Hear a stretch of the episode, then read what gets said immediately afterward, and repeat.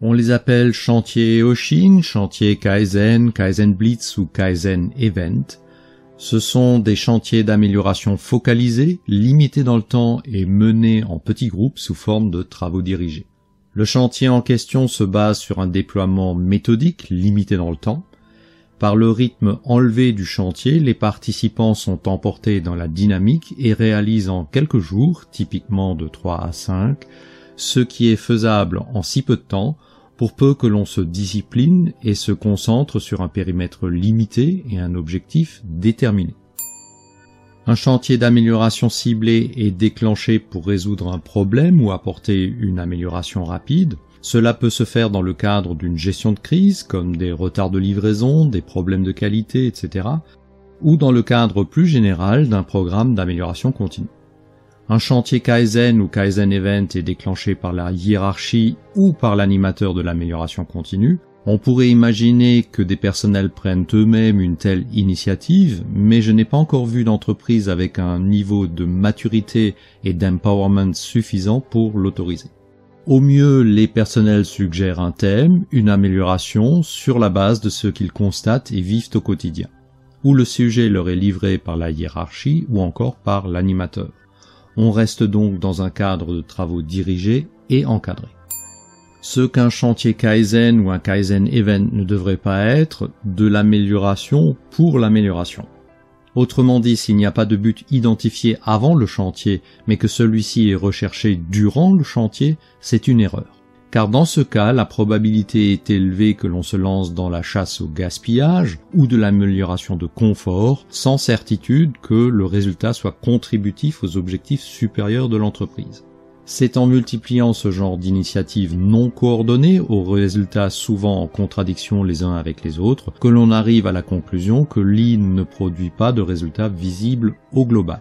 Donc je répète, un chantier d'amélioration ciblé doit répondre à un problème ou à un besoin identifié et être contributif au niveau global. Qui participe à un chantier Kaizen Un chantier rassemble un petit nombre de personnes, généralement issues de services et fonctions différents. On cherche à rassembler une équipe polycompétente avec des acteurs du terrain, des exécutants, qui sont les réels experts du sujet à traiter. En effet, ce sont ces personnes qui sont confrontées à la réalité du quotidien et qui ont la plus grande connaissance du processus, du procédé, des problèmes, des choses qui fonctionnent, etc. L'animateur, lui, partage les données d'entrée avec le groupe, rappelle le périmètre et l'objectif, il est en général le garant de la méthodologie et du rythme de déploiement du chantier, il doit être au service du groupe, pas nécessairement expert du sujet, mais plutôt le référent méthodologique qui saura guider sur le choix de l'approche et les outils à mettre en œuvre. Quels sont les bénéfices attendus d'un chantier Kaizen? Correctement mené, un tel chantier permet l'immersion des participants dans un travail dense, car un objectif est assigné dans un temps limité. De ce fait, les participants doivent focaliser leur travail et ne pas se disperser. C'est un exercice de discipline et de coordination que l'on aimerait voir pris en charge par les participants eux-mêmes, mais sauf lorsqu'il y a quelqu'un avec suffisamment de charisme et de leadership, ou s'il y a un hiérarchique, ce qui selon les circonstances peut être une bonne ou une mauvaise chose, cette coordination et la discipline sont le plus souvent prises en charge par l'animateur.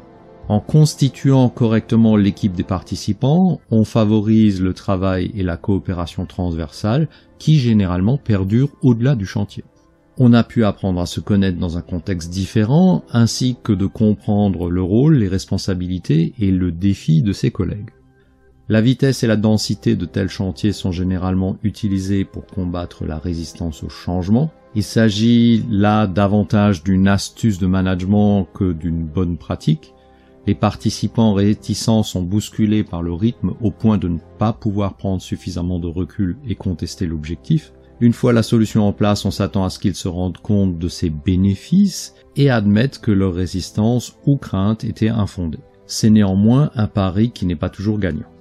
Comment choisir le périmètre? Le périmètre servant à l'application du chantier Kaizen est choisi au préalable par l'animateur et les responsables du secteur, les chefs de service, voire la direction générale, notamment s'il y a des problèmes particuliers à régler.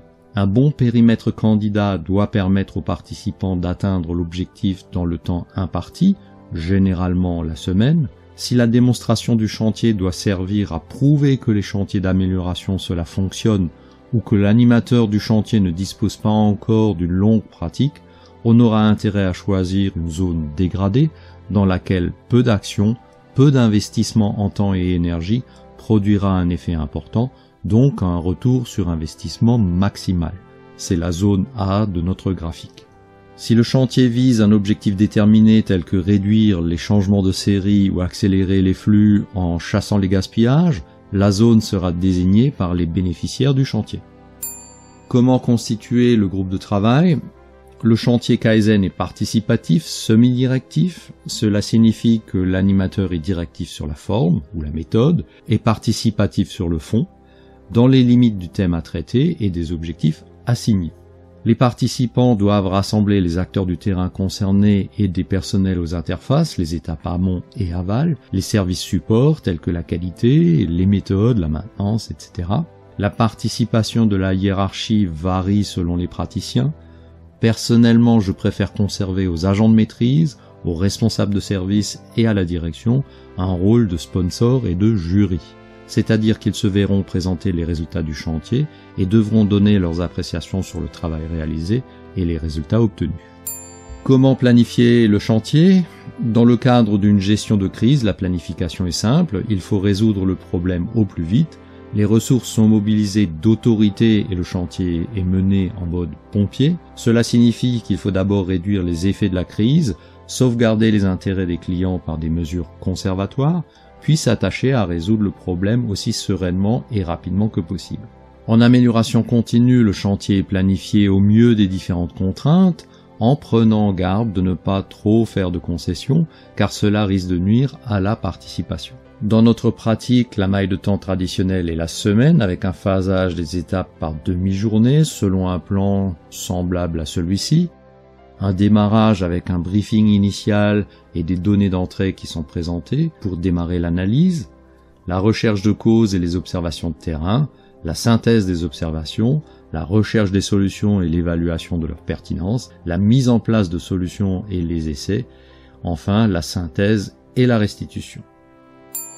Quelles sont les méthodes et outils utilisés? Lors de la préparation, l'animateur choisit un certain nombre d'outils préférentiels en fonction du sujet à traiter.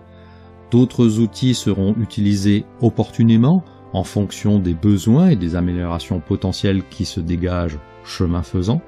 Cependant, en plus des préférences de l'animateur ou du groupe, certains outils se révèlent incontournables, comme par exemple pour l'analyse le diagramme des flux, ça peut être du VSM et ou le diagramme spaghetti, l'analyse de déroulement, les observations instantanées, le chronométrage, le simogramme, les diagrammes homme-machine, les études d'équilibrage, l'analyse du TRS, l'étude des diagrammes de Pareto, les diagrammes d'interférence, l'analyse de capacité, etc. Pour l'action, on peut citer les 5 S, une action SMED, l'équilibrage de lignes, de postes, la résolution de problèmes, Définir et suivre le plan d'action. Très tôt dans le déroulement du chantier, il sera nécessaire de structurer les actions grâce à un plan d'action digne de ce nom.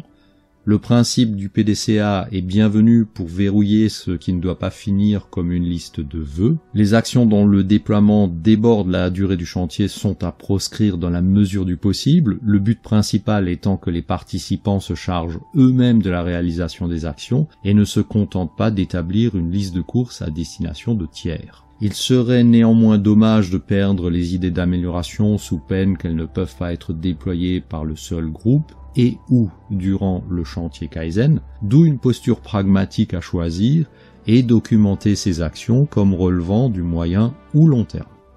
Les résultats à l'issue du chantier sont présentés par le groupe et non pas par l'animateur. Les participants bénéficient d'un créneau de temps réservé et l'aide de l'animateur pour préparer leur restitution au jury, qui est composé des bénéficiaires des actions, qui sont en quelque sorte leurs clients, c'est-à-dire la hiérarchie, la direction, etc.